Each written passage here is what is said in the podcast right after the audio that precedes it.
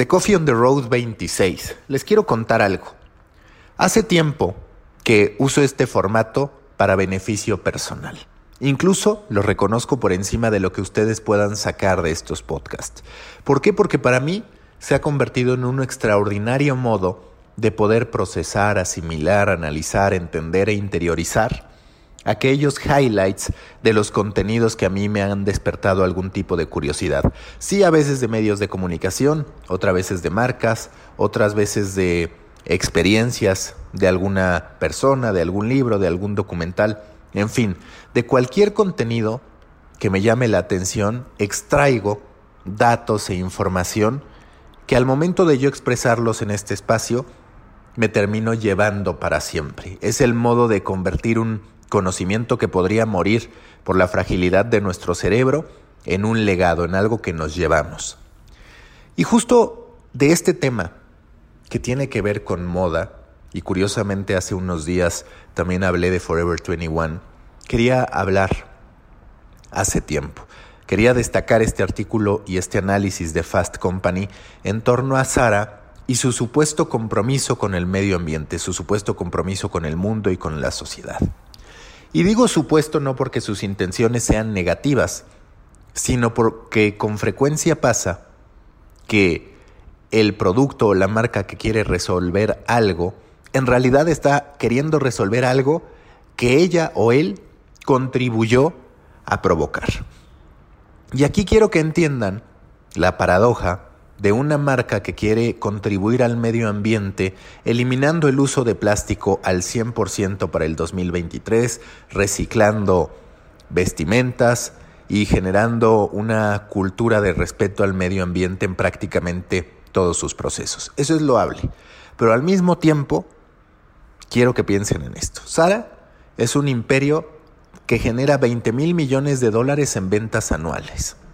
Tiene a 300 diseñadores que cada año desarrollan 12.000 nuevos diseños en esto que se llama fast fashion. El proceso en que un diseñador hace el sketch de una pieza y llega a los estantes es de solo seis semanas. Esto que ha terminado por generar que la industria de la moda en su totalidad genere 150 mil millones de piezas al año para solamente 7 mil millones de humanos. 150 mil millones de piezas para 7 mil millones de humanos. Por supuesto que Sara no es el único responsable, pero sí es un gran partícipe de que en los últimos 15 años la producción de ropa se haya duplicado. También que el número de veces que usamos algo, le hace una playera, unos tenis, una chamarra, se haya reducido un 36%. Para que sepan, y no sé si ustedes han hecho el cálculo, yo en algunas ocasiones sí me he puesto a pensar en a ver hasta qué punto considero que algo de lo que me compré sigue siendo nuevo o ya perdió su brillo, su color, la naturaleza de la tela, en fin, muchos de estos procesos que sí que pensamos cuando estamos frente a nuestro armario. Bueno, para que lo sepan en términos numéricos, la mayoría usamos nuestras piezas de ropa entre 7 y 10 veces para después tirarlas. Así de fuerte es lo que nosotros estamos consumiendo. Y por supuesto que ya Sara anuncia lo que les decía. Eliminación del uso de plástico tanto dentro de sus tiendas con las bolsas y demás como en los envíos que realice de su ropa tras la compra en línea también se compromete a que el algodón, el lino, el poliéster serán orgánicos, sustentables o reciclados. Y también ya ha iniciado algunos ejercicios de reciclaje. Por ejemplo, ya en Shanghái y Beijing recolectó 850 mil piezas que esperan a ser recicladas. Eso está bien, ese compromiso está bien.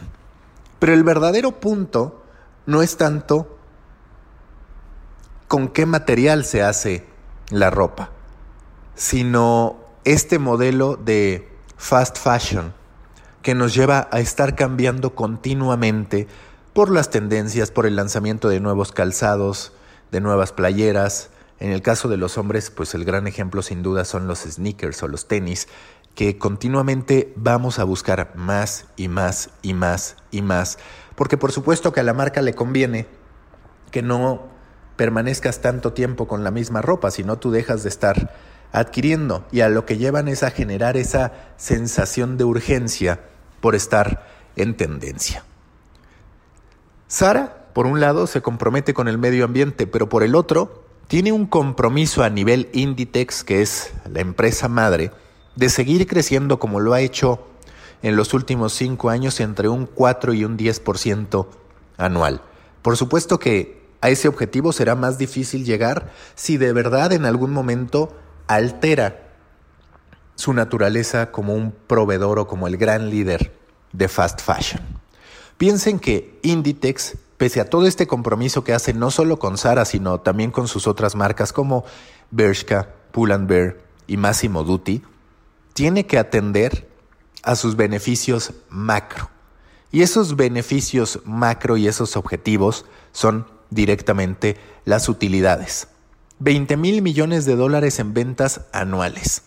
¿En verdad pensamos que una empresa con este tipo de compromisos e intereses se va a convertir en el principal abogado del bienestar del medio ambiente? La respuesta es no. Sara, simplemente Sara tiene 7.490 tiendas en 96 mercados, más de 174.000 empleados de 154 países diferentes. Ese emporio tiene que seguir andando. Por supuesto que mejorará sus procesos como el propio Amazon ya lo anuncia, como ya lo ha hecho Nike, como también lo ha anunciado Gap. Pero no debemos pensar que las marcas ya por eso están de nuestro lado que es estar del lado del medio ambiente. Y también tenemos que pensar si nosotros como consumidores estamos del lado del medio ambiente o no.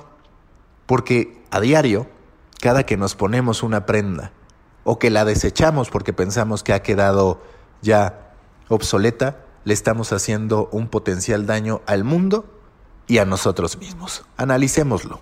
Es parte de estas lecciones que nos dejan las marcas y los contratiempos o las contradicciones en que muchas veces no solo caerán los productos, las ideas y los movimientos de otros, sino también los nuestros. Recuerden que los espero en Proyecto Morona, grupo en Facebook y LinkedIn para pequeños creadores de grandes ideas. Ya somos más de 400 entre las dos plataformas y ahí compartimos experiencias, comentarios, análisis, todo lo que pueda surgir en torno no solo a la industria de los medios, sino también a las marcas que configuran nuestro día a día.